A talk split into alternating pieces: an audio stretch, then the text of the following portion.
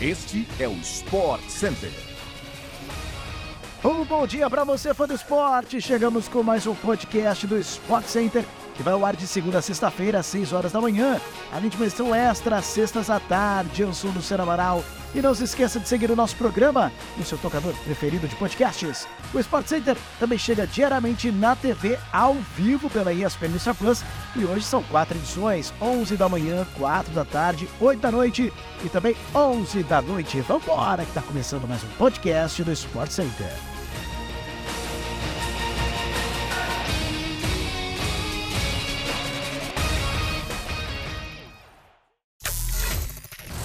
É bom os favoritos abrirem os olhos, porque o Benfica pode surpreender nas quartas de final da Champions League. O time português garantiu vaga na próxima fase ao golear o Bruges por 5 a 1 nessa terça-feira no Estádio da Luz. Rafa Silva abriu o placar aos 37 minutos da etapa inicial.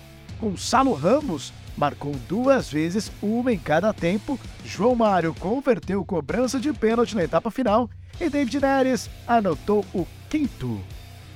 Meyer descontou para a equipe belga quase no fim e o placar no jogo de ida já tinha sido 2 a 0. O Benfica fez dois gols ou mais em 17 dos 19 jogos que disputou no Estádio da Luz nessa temporada, em todas as competições.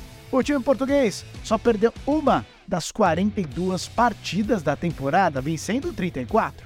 Na Champions foram 10 vitórias em 12 jogos, incluindo todas as fases, com 35 gols marcados, e pelo futebol apresentado até agora, pode sonhar com a classificação para as semifinais da Liga dos Campeões. O Chelsea está nas quartas de final da Champions. Depois de perder por 1 a 0 na ida, os Blues conquistaram a virada sobre o Borussia Dortmund para vencer por 2 a 0 no Stamford Bridge e garantir vaga. A partida começou com atraso por conta de um fato inusitado. O time alemão ficou preso no trânsito e fez com que a bola rolasse 10 minutos depois do previsto, aumentando a tensão do duelo. O Flamengo formalizou nesta terça-feira uma proposta de 12 milhões de euros ou 66 milhões de reais na cotação atual por 50% dos direitos do atacante Ângelo dos Santos. A negociação é complexa, mas a diretoria do Peixe está inclinada a aceitar a oferta. No modelo de negócio apresentado pelo Flamengo, o Santos manteria 20% dos direitos do menino da Vila e, portanto, poderia lucrar em uma venda futura. Atualmente, o Peixe é detentor de 70% da fatia, enquanto os 30% restantes estão sob posse do próprio atleta. Além disso, o Flamengo se propôs a pagar 6 milhões de euros ou 33 milhões de reais à vista e a segunda parcela cairia nos cofres do Peixe até dezembro de 2023. Em crise financeira e precisando de dinheiro para reforçar o elenco antes do Brasileirão, o Santos se interessou pela proposta.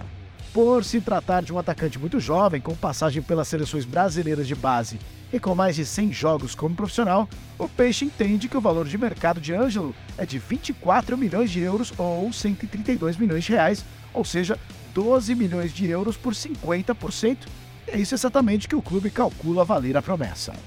O São Bento enviou um ofício à Federação Paulista de Futebol solicitando a revisão da classificação geral do Campeonato Paulista em razão do suposto descumprimento de um artigo do Regulamento Geral da competição pela Portuguesa. O pedido visa fazer com que a Lusa perca o ponto conquistado contra o Corinthians em jogo válido pela oitava rodada disputado no estádio Mané Garrincha em Brasília e com isso seja rebaixada no lugar da equipe de Sorocaba. A alegação são bentista se baseia no artigo 4 do anexo 6 do Regulamento Geral de Competições da Federação Paulista. O artigo em questão trata dos estádios, infraestrutura e segurança das partidas e frisa que no abre aspas no ano de acesso, o clube deverá obrigatoriamente disputar suas partidas como mandante no município de sua sede, sob pena de perda das partidas por WO. Fecha aspas. Com a vitória da Lusa sobre o Mirassol e a derrota do São Bento por Bragantino na última rodada, as equipes terminaram a primeira fase com 10 pontos, mas com saldo melhor em um gol, a portuguesa saltou para a 14ª colocação e escapou do rebaixamento. O São Bento, por sua vez, terminou em 15º. O Sport Center aproveita para fazer um convite ao fã de esportes para acompanhar o duelo entre Atlético Mineiro e Milionários na terceira fase eliminatória da Copa Comembol Libertadores a partir das nove e meia da noite na tela da ESPN pelo Star Plus.